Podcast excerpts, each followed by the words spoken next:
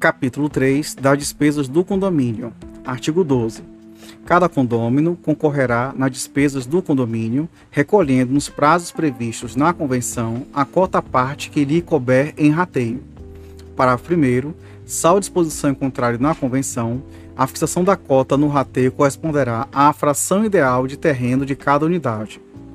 Parágrafo 2 cabe ao síndico arrecadar as contribuições, competindo-lhe promover, por via executiva, a cobrança judicial das cotas atrasadas. Parágrafo 3 o condômino que não pagar a sua contribuição no prazo fixado na convenção fica sujeito ao juro moratório de 1% ao mês e multa de até 20% sobre o débito, que será atualizado se o estipular a convenção com a aplicação dos índices de correção monetária levantados pelo Conselho Nacional de Economia, no caso de mora, por período igual ou superior a seis meses. Parágrafo 4 as obras que interessarem a estrutura integral da edificação ou conjunto de edificações ou ao serviço comum serão feitas com um concurso pecuniário de todos os proprietários ou titulares de direitos de aquisição de unidades, mediante orçamento prévio aprovado em Assembleia Geral, podendo incumbir-se de sua execução o síndico ou outra pessoa com aprovação da Assembleia. Parágrafo 5 a renúncia de qualquer condômino aos seus direitos, em caso algum, valerá como recusa, como excusa para exonerá-lo de seus encargos.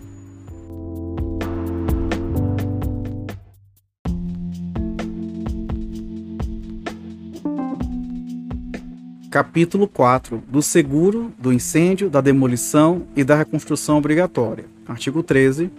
Proceder-se-á ao seguro da edificação ou do conjunto de edificações, neste caso discriminadamente, abrangendo todas as unidades autônomas e partes comuns, contra incêndio ou outro sinistro que cause destruição no todo ou em parte, computando-se o prêmio das despesas ordinárias do condomínio. Parágrafo único.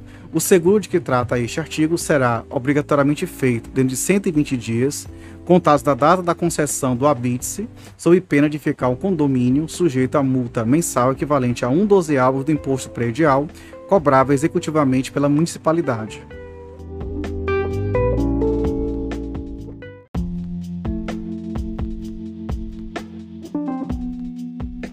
Artigo 14. Na ocorrência de sinistro total, o que destrua mais de dois terços de uma edificação, seus condôminos reunir-se-ão em assembleia especial e deliberarão sobre a sua reconstrução ou venda do terreno e materiais por coro mínimo de votos que representem metade mais uma das infrações ideais, das frações ideais dos respectivos terrenos. Parágrafo 1 rejeitada a proposta de reconstrução, a mesma Assembleia outra para este fim, convocada, decidirá, pelo mesmo coro, do destino a ser dado ao terreno e aprovará a partilha do valor do seguro entre os condôminos, sem prejuízo do que receber cada um pelo seguro facultativo de sua unidade. Parágrafo 2. Aprovada, a reconstrução será feita, guardados obrigatoriamente o mesmo destino, a mesma forma externa e a mesma disposição interna. Parágrafo 3. Na hipótese do parágrafo anterior, a minoria não poderá ser obrigada a contribuir para a reedificação, caso em que a maioria poderá adquirir as partes dos dissidentes mediante avaliação judicial feita em vistoria.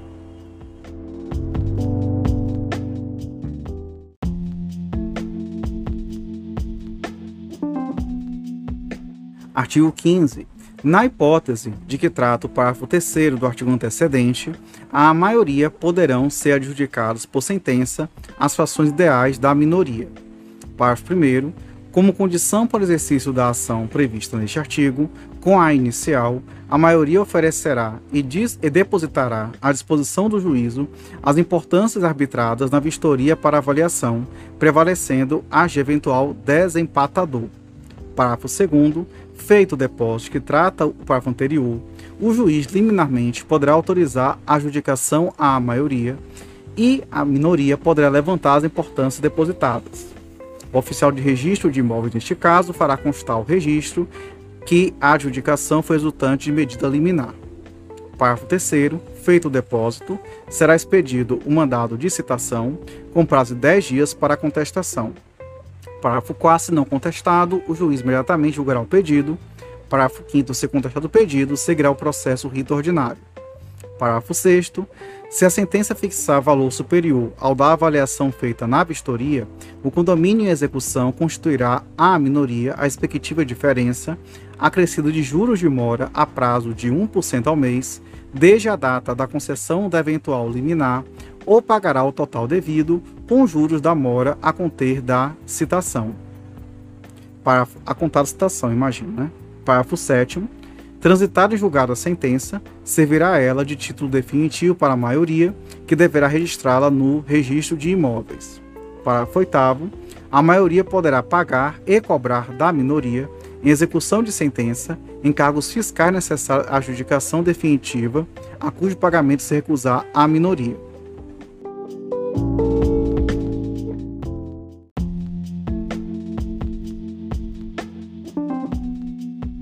Artigo 16. Em caso de sinistro que destrua menos de dois terços da edificação, o síndico promoverá o recebimento do seguro e a reconstrução ou os reparos das partes danificadas.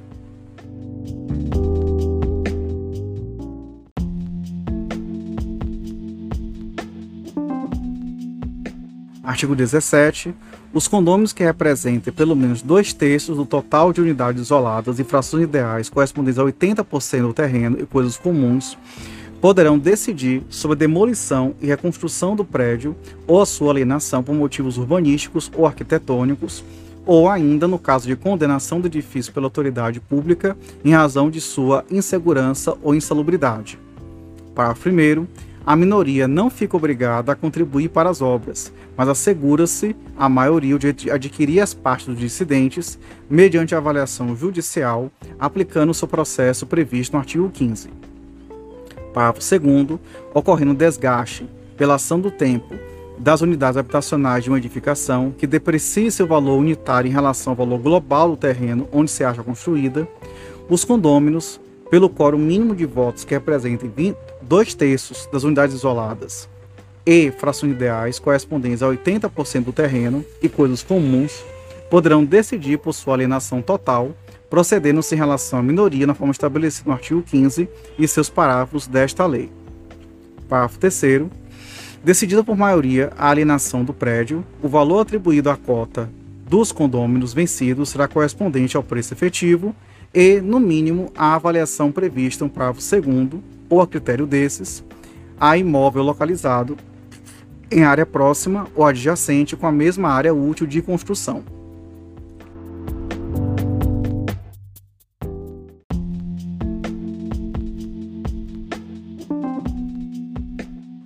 Artigo 18.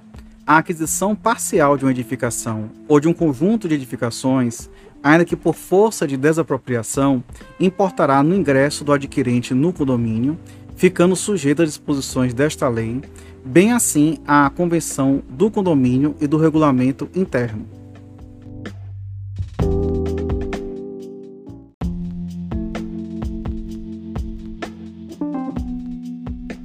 Capítulo 5.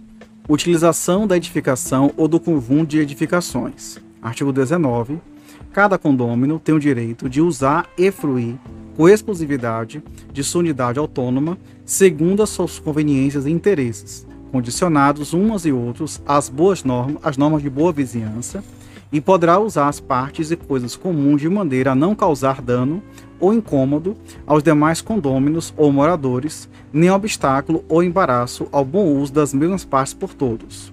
Parágrafo único vetado.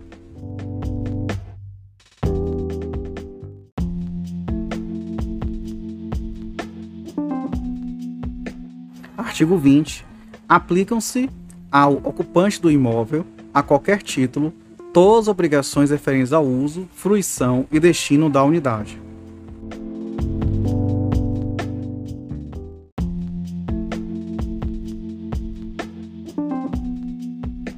Artigo 21.